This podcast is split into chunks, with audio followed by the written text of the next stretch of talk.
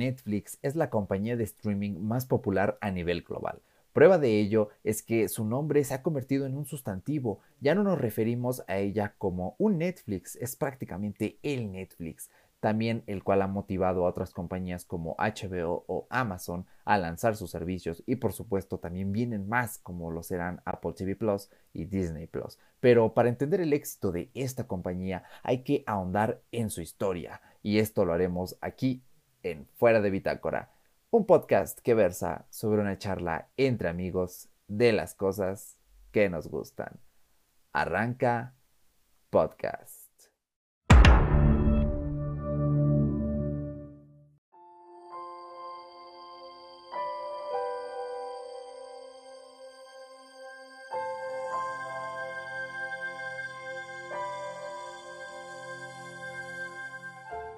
La compañía fue fundada en 1997. Actualmente está presente en más de 190 países y para la fecha de este podcast, julio de 2019, registra más de 148 millones de suscripciones. Pero lo que parece un camino de rosas, la verdad es que ha sido más complejo de lo que parece.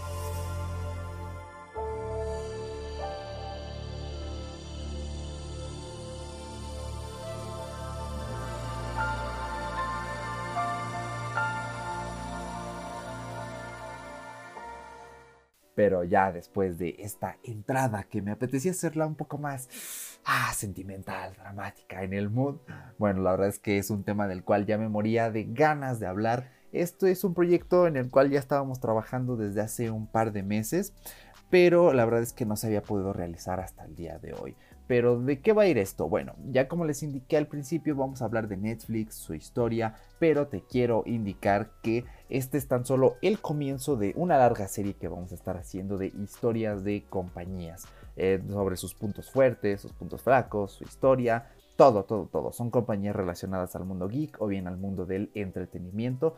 Vamos a estar lanzando, espero yo, un podcast una vez al mes que, donde tratemos estos temas. Tenemos una lista súper extensa. Si te cruzaste en alguno de los videos de mi canal, voy a dar un indicio sobre una app para hacer GTD. Ya, no doy más pistas.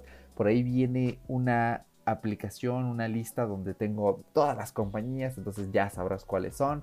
O si no, pues ya, ni modo, te vas a esperar una vez al mes, espero yo, para escuchar este podcast y pues que la pasemos muy bien discutiendo de estas compañías. Me tuve que esperar un poquito más tarde, este podcast me está dando más problemas que otros, ya es la tercera vez que intento grabarlo, el primero el iPhone me hizo una jugarreta, la aplicación de notas de voz cuando estoy yo solo la ocupo para grabar, hasta ahora me, me había funcionado a la perfección, pero tiene un bug, a veces como que las grabaciones se traban, luego eh, me comió como 17 minutos de lo que ya llevaba grabado pero bueno, la verdad es que no, no me estaba gustando cómo estaba llevando esa grabación allí. Pero aquí lo voy a intentar hacer mucho, mucho mejor. Entonces ya estoy en la PC con el programa donde normalmente grabo en conjunto con otras personas y espero que nos divirtamos. Si escuchan algún ruidillo de fondo, pues disculpen que son otras personas en mi casa, ya es un poquito tarde, por lo general siempre grabo en la noche, pero bueno, no importa. También tuve que esperar porque como hoy fue la final de la Copa Oro, entonces estaba la tele de la sala a todo lo que daba, cada vez que México anotaba que fue solo un gol, ya escuchan ahí el perro Bermúdez, gol, pero bueno, ya se ha terminado el partido, ya está todo casi en completo silencio ya nada nos separa para hablar ahora sí de Netflix. Creo que todos los que estamos escuchando este podcast conocemos el servicio. Espero que todos los que lo estén escuchando hayan probado el servicio y tengan una serie que digan, wow, yo no me arrepiento de haberlo contratado porque ese contenido me encantó. Pero no vamos a centrarnos tanto en esa parte, sino en lo histórico, en lo bonito, en lo interesante. Primero indicarles que fue fundada por Reed Hastings y Mark Randolph. En este caso, Hastings fue egresado de la Universidad de Stanford, específicamente en informática, y junto a Randolph creó la empresa Pure a Trial. Esta empresa estaba dedicada al software, a corregir bugs, a encontrar ciertos problemas, pero el objetivo de esto era ser vendida a un tercero para que después ellos pudieran crear un Amazon de algo. Así lo define una de mis fuentes. Les recuerdo que todos los enlaces que consulté están en la descripción para que consulten pues toda la información y no haya ninguna duda. ¿Por qué un Amazon de algo? Bueno, recordemos que en ese entonces Amazon distribuía libros, era su punto fuerte. Hoy en día, de hecho, todavía lo es con el Kindle y Amazon Kindle Unlimited, que es como su streaming de libros, ¿no? Es un poco extraño este concepto, pero en este caso ellos se decidieron por las películas. De hecho, de aquí surge un súper rumor, súper marketinero, como no se imaginan, que a lo mejor lo escucharon alguna vez. Es algo relacionado con la película Apolo 13. En una ocasión, Hastings rentó esta película en Blockbuster, que en ese entonces era como la plataforma referente, bueno, plataforma, el sitio de venta físico referente donde tú rentabas tus peliculitas. Creo que mucha gente que está escuchando este podcast lo recordará, habrá entrado alguno e incluso habrá alquilado alguna película. Yo nunca alquilé una con mi propio dinero, pero sí mis familiares. Y pues de hecho tenía una muy cerca de mi casa y cuando me acuerdo digo, wow, ahí estaba antes el blockbuster. Qué triste que ya no esté. En este caso, después de rentar la película, Hastings eh, se le olvidó darla a tiempo, cuenta el rumor, y debía abonar una multa de 40 dólares, lo que le generó cierta vergüenza y lo motivó a pensar cómo cambiar el mercado. Él afirmó alguna vez. Entonces empecé a investigar la idea de crear un negocio de alquiler de películas por correo. No sabía nada sobre DVD y entonces un amigo me dijo que esta tecnología estaba llegando. Corrí a un Tower Records de Santa Cruz, California y me envié algunos CD a mí mismo, solo el disco en un sobre. Pasaron 24 horas hasta que el correo volvió a mi casa. Lo abrí y todo estaba en perfecto estado. Ese fue el mayor punto de emoción, recordó el ejecutivo a la revista Fortune. Aquí viene el pero de la historia. El cofundador y ex CEO Mark Randolph dice que es solo, dice el medio, cuento sexy para explicar cómo funciona Netflix.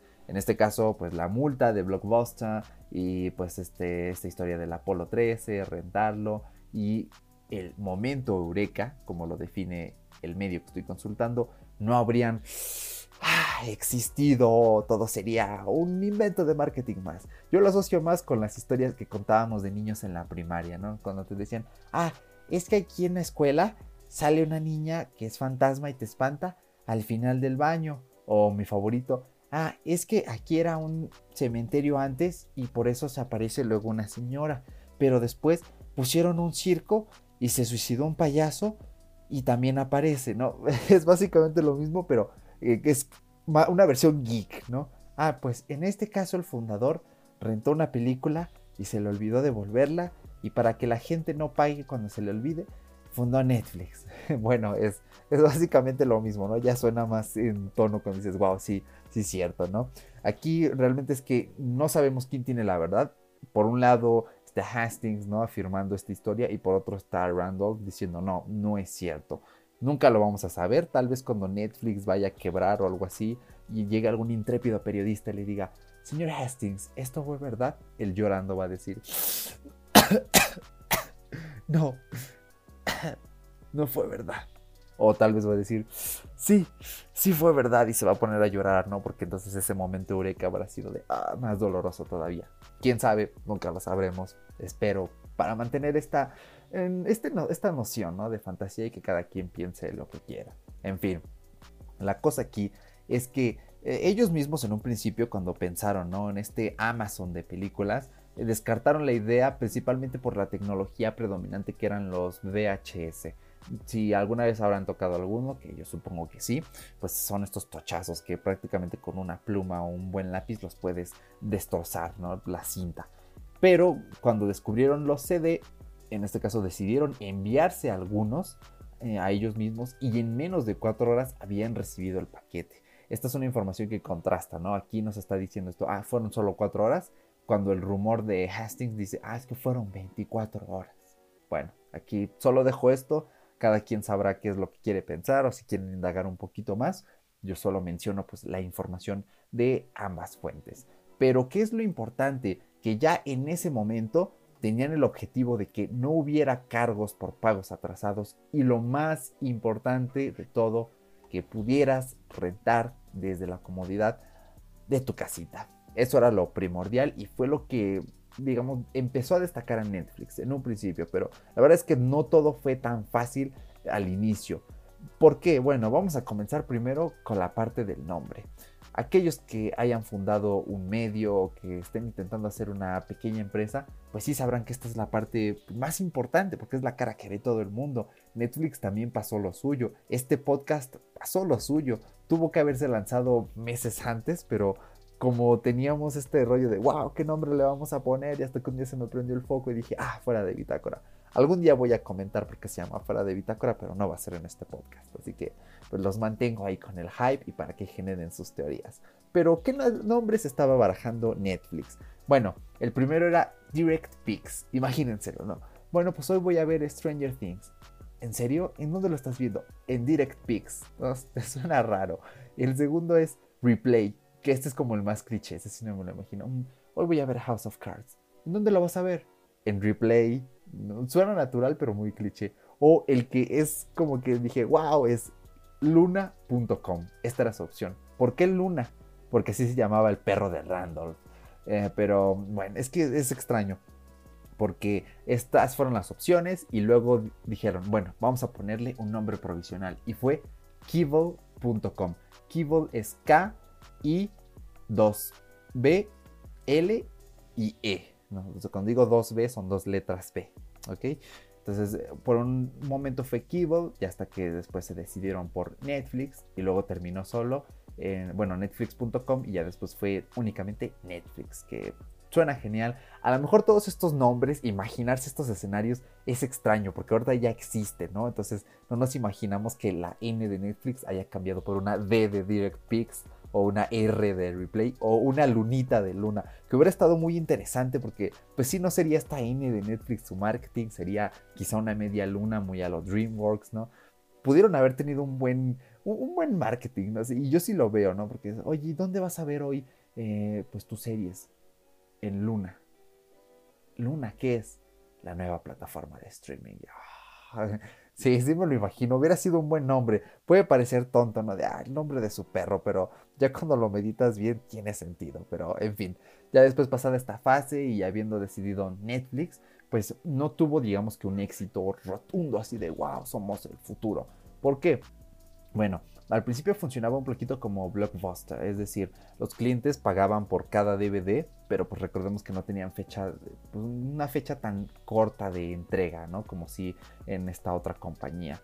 Pero eso sí, ya en 1999, este Reed ya dijo, ok, pues hoy vamos a lanzar un nuevo modelo, ustedes van a pagar una única tarifa y les vamos a mandar todos los CDs que quieran. Pero aún así había problemas porque algunos clientes se quejaban de que pasaba mucho tiempo eh, desde que elegían su película en línea hasta que les llegaba a casa.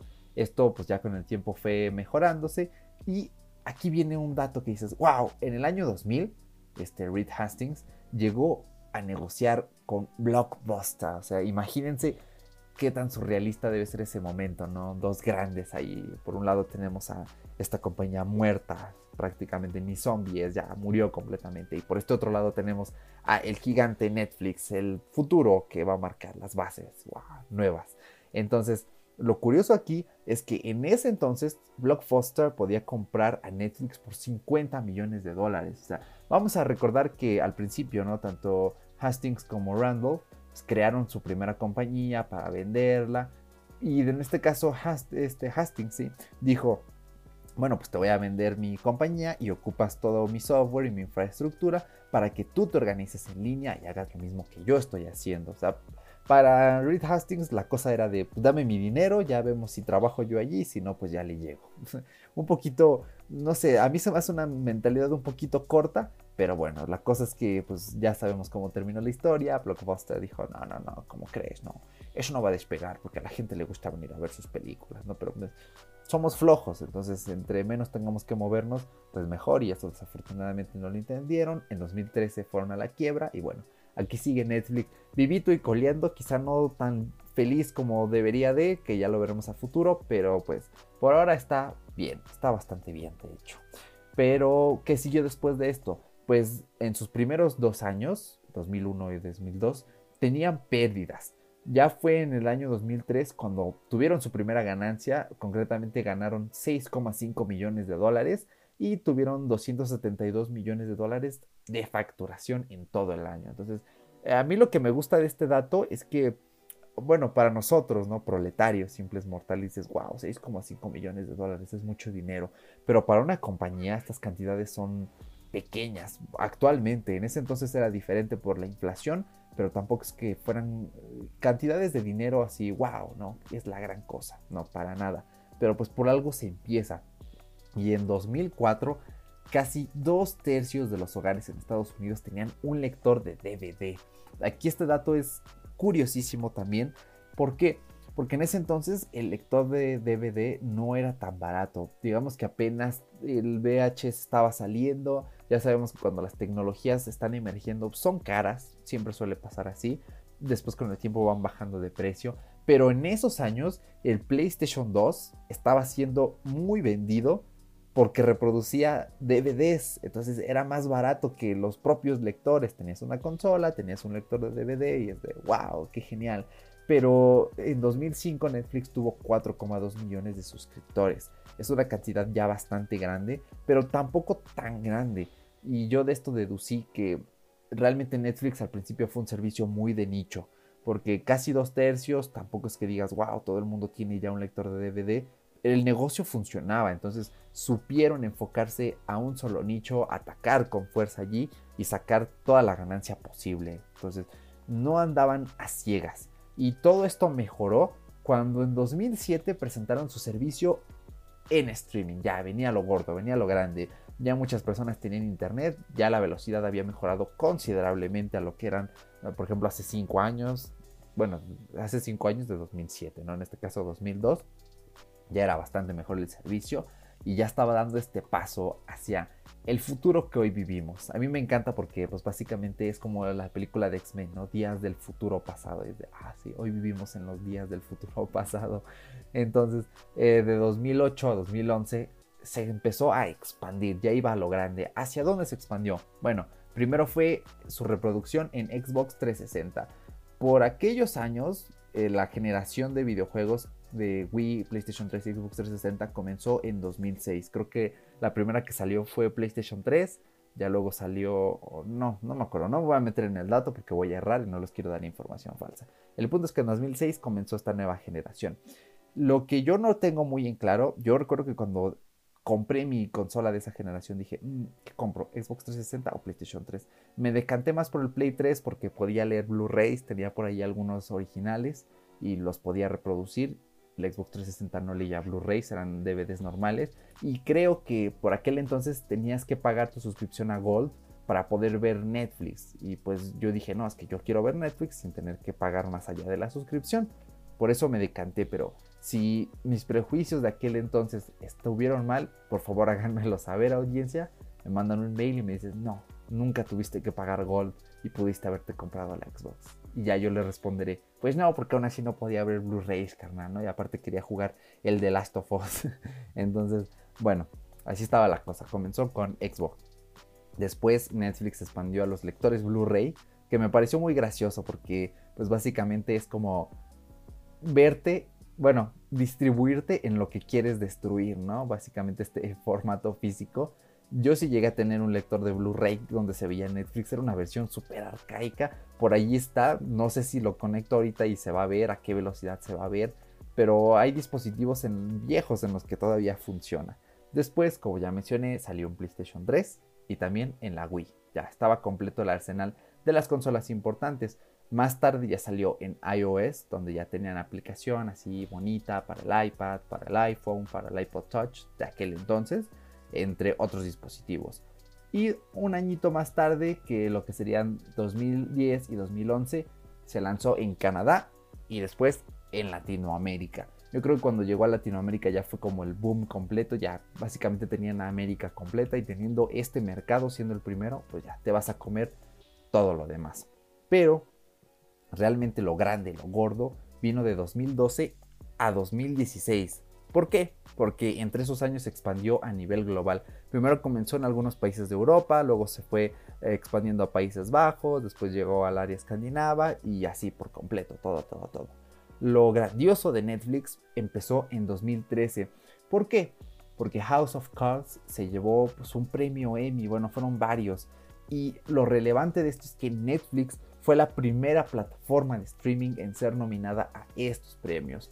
A mí me causa ruidito que en su eh, página oficial, que es donde saqué cierta información, la pueden consultar en la descripción, se definen como Netflix es la primera plataforma de TV por Internet de la historia nominada a un Primetime Emmy. Este concepto de plataforma de TV por Internet, TV es... Me hace cortocircuito porque me da a entender como que ni siquiera Netflix sabe cómo definirse a sí misma. Hay que recordar que no sé si fue el año pasado o fue este mismo, eh, nuestro señor Steven Spielberg se quejó, ¿no? Cuando básicamente Roma estuvo eh, nominada en los Oscars de, ah, es que no debería estar porque pues, es televisión por internet, ¿no? Entonces, pues, quién sabe, ¿no? Cosas raras que le dan a los cineastas. Y pues yo a Netflix no lo puedo considerar como un servicio de televisión en internet porque el concepto de televisión es completamente distinto al de streaming, ¿no? Tanto como el modelo comercial horrible que tenemos en la mayoría de América. Que tenemos anuncios, unos programas asquerosos de baja calidad, o el que tienen en Inglaterra, ¿no? Que tienen series eh, de BBC, que es como la compañía grande y pagan un impuesto para mantener a esta compañía, que es tanto unión de públicos como privados. Netflix no es así porque en primera no tenemos anuncios de ningún tipo, pagamos una tarifa recurrente, bastante recurrente, y es un contenido que está bajo demanda, que no tenemos que esperar horarios ni nada. Entonces creo que hace falta incidir un poquito más en cómo definir este streaming y sobre todo creo que también, pues para no decir sobre demanda, que es una transliteración muy rígida de on demand, pues establecer en español, ¿no? ¿Qué es un streaming? ¿Qué es un Netflix? ¿Por qué le estamos dando este adjetivo a la plataforma? Entonces lo dejo ahí de observación que a veces se nos van a desapercibidas. Y esto es muy importante porque Netflix en ese entonces dijo, bueno, yo estoy preguntándole a otras compañías, oye, tienes un contenido genial, ¿quieres que esté en mi plataforma y te pague para que la gente lo vea cada vez que lo vea? Y las compañías dicen, ok, ¿no? Bueno, en aquel entonces decían, ok, eh, ahorita Netflix eh, pues ya vemos que lo está teniendo más duro y, y, en ese entonces dijo, bueno, para que nadie más me copie, pues voy a hacer mis propios contenidos y estos no se le van a ir a nadie. Si lo quieres ver, van a estar solo en Netflix. Y con eso dieron un despegue que pues hoy muchas personas vemos, usamos, pagamos Netflix por ciertos contenidos originales que no están en ninguna otra plataforma.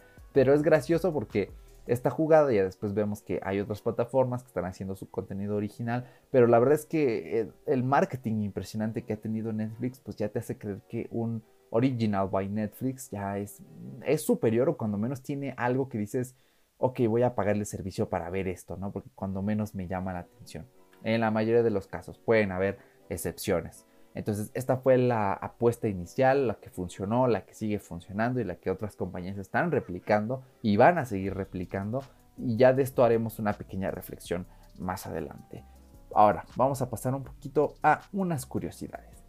El programa más visto de Netflix es ah, nada más y nada menos que Breaking Bad, la que probablemente sea la mejor serie de toda la historia. Y si no has visto Breaking Bad, no sé qué estás haciendo que no corres a Netflix. O si no tienes Netflix, vas a repelis.net o a, Cinetux o a cualquier sitio de series y te pones una copia de respaldo de las cinco temporadas y ya con eso vas a ver la mejor serie de la historia. Entonces el espectáculo eh, que realmente fue muy importante, aquí el punto genial fue que mucha gente la vio y después cuando salió en televisión por primera vez, pues ya tuvieron la oportunidad de ver todo el final, ¿no? O sea, en Netflix te ves todo el transcurso y después en televisión pues ya te ves como ha sido siempre el final. Pero, ¿por qué podemos decir que no todo es tan sencillo? Bueno, porque Michael Patter, que es analista de Wedbush Securities, dijo que Netflix es una bomba de tiempo porque su flujo de caja, que es un término económico, a finales de 2013 fue negativo, con un déficit de 16 millones de dólares. O sea, es decir, están perdiendo un poquito más y en este caso Michael dijo que Netflix tiene que frenar su gasto y o elevar sus tarifas. Esta información está también en las fuentes que estoy dejando en la descripción. Y aquí, ¿qué es lo, lo curioso? que en parte tiene razón. Queramos o no, Netflix tiene que cambiar un poquito el modelo, ver qué puede hacer, porque ha tenido series que tanto han sido un hit y han sido caras, o también ha tenido otras que ni han sido un hit, pero sí han sido caras. Ah, es una propuesta arriesgada. Vamos a ver varios ejemplos. El más conocido, Sense8, que fue creada por las hermanas Wachowski, que son las creadoras de Matrix, que la primera película es alucinante. Quizá las secuelas ya no tanto. Mm, bueno, queda a gusto de cada quien. Esta serie tuvo un presupuesto de 108 millones de dólares por temporada, lo cual es una cantidad alucinante, alucinante con ganas. Esta serie fue cancelada porque era muy cara. O sea, básicamente, eh, después de la primera temporada, Netflix dijo, muchachos, ¿qué creen? Pues ya no vamos a ver Sense8 porque, porque está muy cara, carnales. Entonces, pues, pues ahí pasamos. ¿no? Pues ahí tengo otra cosa, ahí, está Stranger Things, ¿no? pues la gente dijo, ah, ¿cómo, carnal? Si me la dejaste inconclusa. Después Netflix dijo, ah, pues es que sí me sale cara, pero miren, les voy a aventar un capítulo de, de un, así, de una duración un poquito más prolongada de Navidad y ya con eso queda. ¿Qué tal les parece? Y la gente volvió a decir, no, carnal, es que sigue estando muy inconclusa. Y bueno, Netflix dijo, bueno, ahora sí la última, ¿eh? La última temporada. Y nos dieron una segunda temporada. Me gusta, la segunda temporada me gustó más que la primera. Tiene por ahí ciertas cositas que digo, ah, ah, bueno, ok, quizá aquí esta parte no me gusta tanto, ¿no? Como que es de, wow, muchos disparos, pa, pa, pa, un poquito alejado de la primera temporada, pero se me hizo más entretenida, la verdad. También otra producción cara fue Marco Polo, que costó 90 millones de dólares por temporada. Esta sí no la he visto, no me llama la atención, no creo verla, pero es una, es una producción que Netflix suele citar cuando dice, ah, es que esto nos cuesta y queremos cambiar esto. Normalmente dicen, es que Marco Polo es, es cara, es una serie cara. Entonces, ahí una cosita. También House of Cards llegó a 60 millones de dólares. No sé si sea por temporada, aquí ya el medio no especifica pero pues es bastante. Y si fuera por temporada, 60 millones, pues wow. También Orange is the New Black, que costó 50 millones por temporada. Eh, Orange is the New Black tiene bastantes. Mi madre está picadísima viendo la serie. Hay mucha gente que dice, ah, es que la primera temporada estuvo muy buena. Las demás son pura mierda. Bueno, ya quedará a gusto de cada quien. Yo no la he visto, tampoco me llama la atención, no es mi tipo de serie. Pero pues yo solo dejo estos datos aquí sobre la mesa. Entonces, eh, también algo referente a esto es que recientemente Netflix dijo que se van a centrar en hacer producciones mm, que sean más balanceadas. Pusieron un ejemplo súper curioso que fue una película que estuvo protagonizada por Ben Affleck, creo que era de militares, estoy buscando la información, pero no me acuerdo cómo se llama. Bueno, el punto es que Netflix dijo lo mismo. Esta película nos salió muy cara, no fue el éxito que esperábamos, entonces, pues sí, tenemos que meterle caña. Ah, es Triple Frontera. Sí, Triple Frontera. Esta película yo tampoco la he visto. La verdad es que tú me pones así un concepto de soldados, ¿no? Ah, blancos, norteamericanos, y digo, ah, como que ya sé de qué va a ir, ¿no? Como que, como que ya he visto muchas así. Entonces, pues tampoco me sorprende y pues Netflix también tampoco debería sorprenderle porque es así de, oye, tráenos algo diferente como ya lo has sabido hacer antes, que creo que son las, las series que, que pegan, ¿no? En este caso, la película costó 115 millones de dólares. Wow, es bastante dinero. Y dices, wow, wow. En este caso, a ver, el jefe de contenido Ted Sarandos tuvo una reunión con altos ejecutivos de cine y televisión en la empresa y les indicó que los próximos proyectos deben atraer a un gran número de espectadores. Entonces, pues la estrategia de Netflix va a ser éxitos grandes con menos recursos, pero que sean buenos y ya no producciones tan, tan glamorosas, tan grandes, tan pomposas. Pero he aquí lo curioso con Netflix. Netflix funciona, o más bien ha funcionado, porque ha tenido conceptos originales. La primera temporada de Stranger Things es una obra de arte increíble porque sabe mezclar géneros, ¿no? Como el suspenso, un poquito la comedia, la ambientación ochentera es increíble la segunda temporada es un poquito fanservice, es como que oh, tiene ciertos puntos que no convencen tanto. La tercera no la he terminado de ver, apenas me vi el primer capítulo hace dos días. Me gustó, por ahí siento que va a tener algo que voy a decir, ay, aquí también huelo fanservice y no me está gustando. Quién sabe, no voy a decir nada, ya cuando la termine de ver, ya les haré una pequeña reseña aquí en el podcast como solemos hacer con habitualidad. Eh, también hay otros conceptos House of Cards fue un concepto revolucionario, o sea, una serie sobre políticos, pero con cierta densidad y dices, wow, sí, esto es genial, ha funcionado.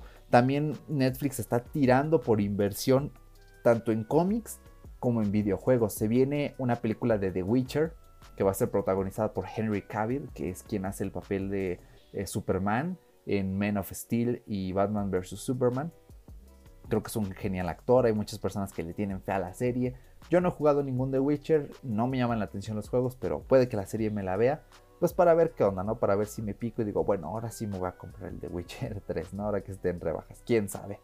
También eh, van a hacer una adaptación de Sandman, creo. Sí, si no mal recuerdo es Sandman. No recuerdo, bueno, no importa, no recuerdo si era otra plataforma. Este dato sí no lo tomé mucho en cuenta porque creo que, creo que no, no lo iban a presentar. No recuerdo bien si era Netflix. Bueno, el punto es que se está abocando en estos contenidos. Ya también vimos conceptos como la serie de Daredevil, que fue increíble. La primera temporada es wow, la segunda es uff, el, el, pico más alto y el tercero es ok, le diste un cierre muy bueno. No tan bueno como el segundo, pero sí bastante bueno. Ese fue el modelo de Netflix, fue el que funcionó, contenidos diferentes. Pero también Netflix tiene unos contenidos que dices, wow, esto con solo ver la miniatura siento que va a ser otro quiche más del cine, ¿no? Qué horror.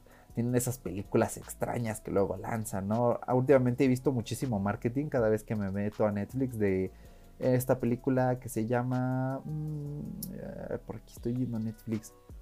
Sale este, este actor que me gusta, pero que no siempre veo todas sus películas. No recuerdo pero es una película de un tipo que parece que tiene un cosplay de Freddie Mercury, ¿no? Y que la veo y digo, mm, esto me huele como a un cliché más de intento de comedia.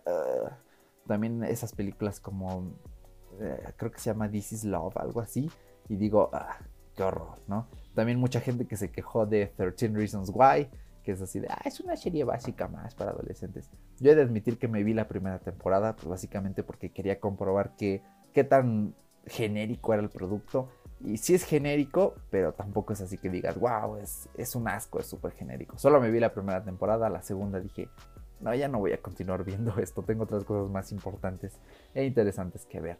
Así que hasta aquí, digamos que ha llegado este proceso de crecimiento de Netflix.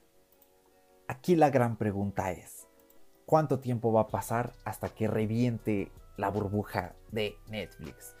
Tengo aquí una información de la BBC que fue de principios de 2018 y reporta sobre el 2017 que fue para Netflix. Les voy a leerlo así tal cual está. Dice, la plataforma de películas y series por internet sumó 8,3 millones de nuevos clientes, superando los 117 millones de suscriptores y las estimaciones de los analistas de Wall Street en más de 2 millones. O sea, en ese 2017 Netflix estuvo uh, rompiendo. También eh, nos dijo que en 2017 Netflix multiplicó por tres sus ganancias netas, alcanzando los 588 millones de dólares y facturando un 30% más de lo habitual. En ese año fue también cuando hubo este desastre, este escándalo con Kevin Spacey acusado de acoso sexual. Ya vimos que House of Cards eh, terminó la serie sin él. Yo cuando escuché esto pues tuve una postura, ¿no? Porque fue de, ok, entiendo que como compañía tienes que mantener una imagen, pero votar así a uno de tus actores, o sea, tan siquiera concluye bien esto y ya después lo corres, ¿no? Pero bueno, no sé qué pensarán ustedes que vieron la serie, cómo vieron esta última temporada, si me quieren mandar una opinión, pues ya la estaré leyendo para saber, ¿no? Si estuvo bien, si estuvo mal, o ya cuando algún día tenga tiempo para ver la serie entera, pues ya lo evaluaré y lo volveré a comentar. Pero también Recordemos que en ese entonces, es decir, 2017, pues Netflix primero subió precios. Fue un incremento de un 10%. Se quedó en, ese entonces en 14 dólares mensuales. Ahorita en México los precios son 129 pesos al mes el básico, 169 el estándar que es el que tengo yo y 229 pesos que es el Premium Ultra HD, ¿no? en este caso 4K. Son precios que sí han ido subiendo. Yo cuando veo los aumentos digo, ok, es que lo sigue valiendo porque sigue siendo barato el servicio para lo que ofrece. Sí hubo gente que se quejó, pero bueno, tampoco fue un gran problema porque Netflix siguió expandiéndose. También aquí en el artículo de la BBC dice, Netflix, que fue pionera en el mundo de la transmisión de videos por Internet, dice que el tiempo que pasaron sus clientes en el servicio creció un 9% el año pasado. Dices, wow, sí, tiene sentido, porque en ese entonces, creo que fue en 2017 cuando salió esta segunda temporada de Stranger Things, entonces estaban golpeando con todo y dices, sí, tiene, tiene sentido, ¿no? Que sea así. También el artículo dice, ese crecimiento es una señal de tendencias más generalizadas como que los clientes optan por el entretenimiento online y lo prefieren a servicios más costosos de pago de televisión por suscripción. Y sí tiene sentido, ¿no? Quizá pagar televisión por cable no tiene tanto sentido si es más caro y tienes que estar esperando horarios. También en ese entonces The Crown, ¿no? Era una serie que estaba wow con todo. También Black Mirror, Bright. Tiene sentido.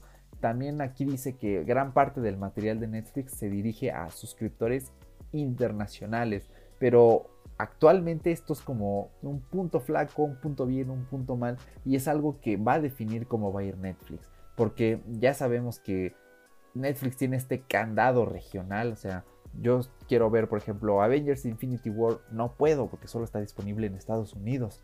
Esto ya son trabas que han existido siempre por el doblaje. Algo que a mí me gusta de Netflix es que no sube algo hasta que no está completamente doblado y con subtítulos, pero a veces es un problema porque no tenemos estos contenidos a tiempo.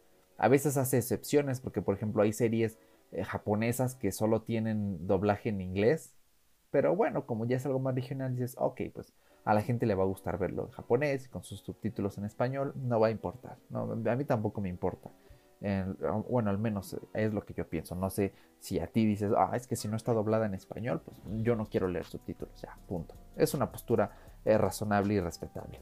También otro enfoque más es que esto de los exclusivos, ¿hasta cuánto va a durar? Porque Netflix camina sobre ascuas cada que ofrece algo original. Porque puede ser muy bueno y que digas, sí, estoy pagando mi suscripción por esto. O que sea regular y digas, cielos, ¿no? Ya, ya no tengo nada que ver. Y cada vez estos contenidos de terceros están yendo.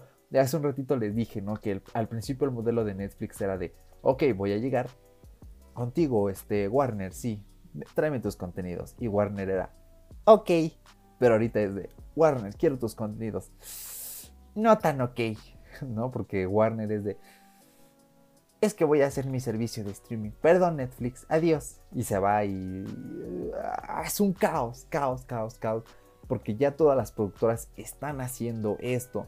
Es un gran problema, ya hubo su problema en el cine, ahora está pasando en el streaming. Aquí tenemos una disyuntiva. ¿Por qué? Este año en cine prácticamente ha habido un monopolio por parte de Disney. Los grandes hits han sido de Disney ya tuvimos eh, Avengers Endgame, ya tuvimos Spider-Man Far From Home. Son películas súper taquilleras. Y dices, wow, es que son de Disney. Aladdin también está generando más taquilla de lo planeado. Es de Disney. Ahí viene Star Wars Episodio 9. Es de Disney. Y dices, cielo, ¿qué no es de Disney? También Dark Phoenix de X-Men, que no es una buena película, pero aún así es de Disney. Bueno, sí, es que es Fox, que ya lo compró Disney. Entonces, eh, esto por un lado dices, mm, ok, aquí monopolio. Pero por otro lado dices, es que Disney al tener todo esto, cuando tenga su streaming, me va a ofrecer todo en una sola plataforma. Voy a ver Marvel, voy a ver la película de Blancanieves de hace 20 años, voy a ver Star Wars. En parte, este monopolio beneficia al usuario, bueno, al futuro usuario de su servicio de streaming. Recordemos que en Latinoamérica no va a llegar hasta 2021, una pena. Y la verdad es que Netflix quizá debería pensar cómo va a resolver esto porque realmente, así que de originales no vive solo el hombre, de originales no vive solo Netflix. Queremos contenido de terceros, se nos ha ido contenido de terceros. Un ejemplo muy claro de ello, dos ejemplos más bien, fueron Doctor House. Yo me vi todo House en Netflix, estaba súper feliz. Ya después lo quitaron, ya no lo veía. Dije, ah, bueno, ya lo vi. Pero para mucha gente que quiera ver House en una sola plataforma, ya no se puede. También me vi How I Met Your Mother en, Netflix completo, me las vi todas las temporadas. Y ya no está, porque se lo llevó Fox. Y ahora Fox es de Disney. Y no sabemos si va a estar en Disney Plus o va a estar en Hulu. aquí hay un caos. Entonces, puede, para mí mi anticipación es que Disney Plus le va a dar un golpe tremendo a Netflix. Y pues no sé, a mí, eh, de reconocer que me dolería ver una Netflix, ¿no? Ahí adolorida, tirada, así de, ah, mis originales no son suficientes y la gente se me va porque quieren ver El Rey León y ah, yo no lo tengo. Ya. No sé cómo va a terminar esto. Por ahora lo que puedo decir es, disfruten los contenidos buenos de Netflix, tanto de terceros, especialmente de terceros, y los originales, mientras haya buenos originales, porque no sabemos cuándo se les va a acabar la creatividad, cuando ya no van a haber cosas buenas, porque Netflix pues sí ha marcado tendencia, ha tenido buenos contenidos que son los que lo colocan, pero es que pues tarde o temprano todo se acaba, ya bien dijo Guns N' Roses en November Rain, nothing lasts forever, entonces... Y aquí la cosa, yo dejo esto sobre la mesa y para complementar esto y cómo puede sobrevivir Netflix, les dejo un dato más. En 2016, Netflix le vendió a Univision los derechos de transmisión por televisión de su serie Narcos, prácticamente ya destruyendo su, su modelo original. O sea, ¿este va a ser el futuro de Netflix? Algún día vamos a ver Stranger Things en, el canal 5, ¿no? De, de televisión ahí, ¿no? En Televisa y ve Stranger Things a las 8 de la noche. Ah, quién sabe, tal vez así Netflix logre sobrevivir siendo como la exclusiva, ¿no? De, oye, ¿te gusta esta serie original? Renta mi servicio, ve la primera aquí y ya después te la vas a encontrar en televisión un domingo, un lunes o un martes a tal horario. ¿Quién sabe? Puede ser, puede que no. ¿Qué se va a venir de futuro para las compañías de streaming? No lo sabemos. Yo solo les digo que para mí el sueño perfecto es que existan dos, tres compañías de streaming, cuatro, cinco a lo mucho, pero que todas tengan todo el contenido de terceros, es decir, así todo, y que tengan sus propios originales, y que uno como usuario pues decida, así como el pasa en la música. ¿no? Tal vez yo ocupo Apple Music porque las playlists son mucho mejor que en Spotify porque las hace gente y a mí me gustan las playlists y por eso lo uso. O otra persona ocupa Spotify porque, pues porque sí, porque es lo primero que se le encontró y le funciona, punto. Que así sea el servicio de streaming, que así sobreviva Netflix, pero yo no sé dónde va a parar esto. Lo veo, lo veo por ahora un poco lejano. Tal vez porque estamos viendo que hay unificaciones en ciertos sectores, en otros no. En la música ya hubo esta unificación y yo me alegro que en Apple Music pueda escuchar música de Universal Music, de Sony Music, de cualquier productora, ¿no? De EMI, em, no sé, no se me ocurre, de Virgin Records, de todas las compañías y que no tenga que contratar un, un, solo servicio, ¿no? Para escuchar ciertos artistas o música de ciertas productoras, que sería ridículo. Así de ridículo es en el streaming, ¿no? ¿Por qué no puedo ver Doctor House si es una serie de televisión? Nada más porque es de tal productora. Qué ridículo, ¿no? A mí me parece ridículo. Entonces, para mí el sueño dorado es este. En los videojuegos ya estamos viendo la transición. Xbox la está rompiendo, está diciendo, ok, ¿quieres jugar Halo? Pues algún día lo vas a tener en Switch o directamente en tu teléfono Android con mi eh, xCloud, con mi streaming de juegos. Nintendo puede que algún día adopte esa postura, Sony también puede que algún día la adopte, ¿no? Quién sabe, sus exclusivos como que la juegan igual que Netflix. Yo quiero ver eso en el streaming algún día y quiero que Netflix innove, tal vez que haga algo distinto, que rompa esta tendencia, vuelva a innovar en el mercado y veamos cosas nuevas. Pero pues yo aquí la dejo.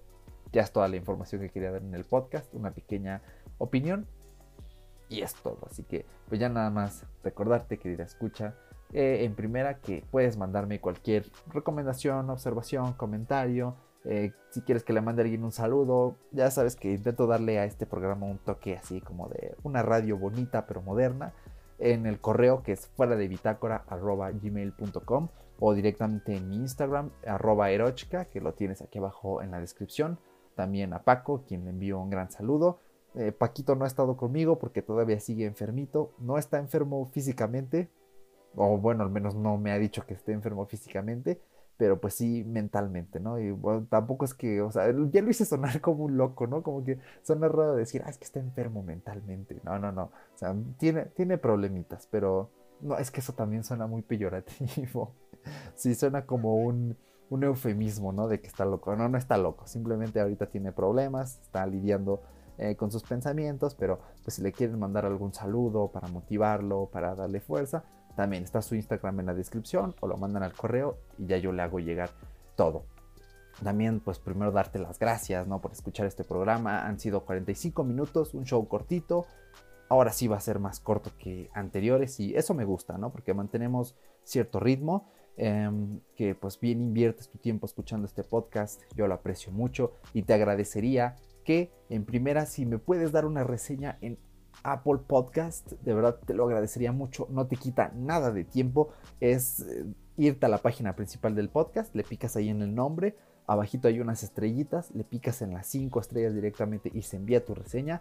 Y si puedes picarle abajito donde dice escribir reseña y dejarme un comentario que te gusta, que no te gusta, te lo agradecería mucho. También si tienes Spotify, escúchanos en Spotify, de favor, porque así nos ayudas a colocarnos. También recordarte que estamos disponibles en todas las plataformas sabidas y por haber de podcast, en YouTube también. Aquí está un buen episodio semanal, espero que te haya gustado y recuerda que tenemos episodios anteriores donde ya hablamos de Spider-Man Far From Home, un reciente estreno y también un episodio más atrás sobre un lado más ecológico, tecnología, ambiente, cómo podemos llegar a un balance. Así que me despido porque ya no queda nada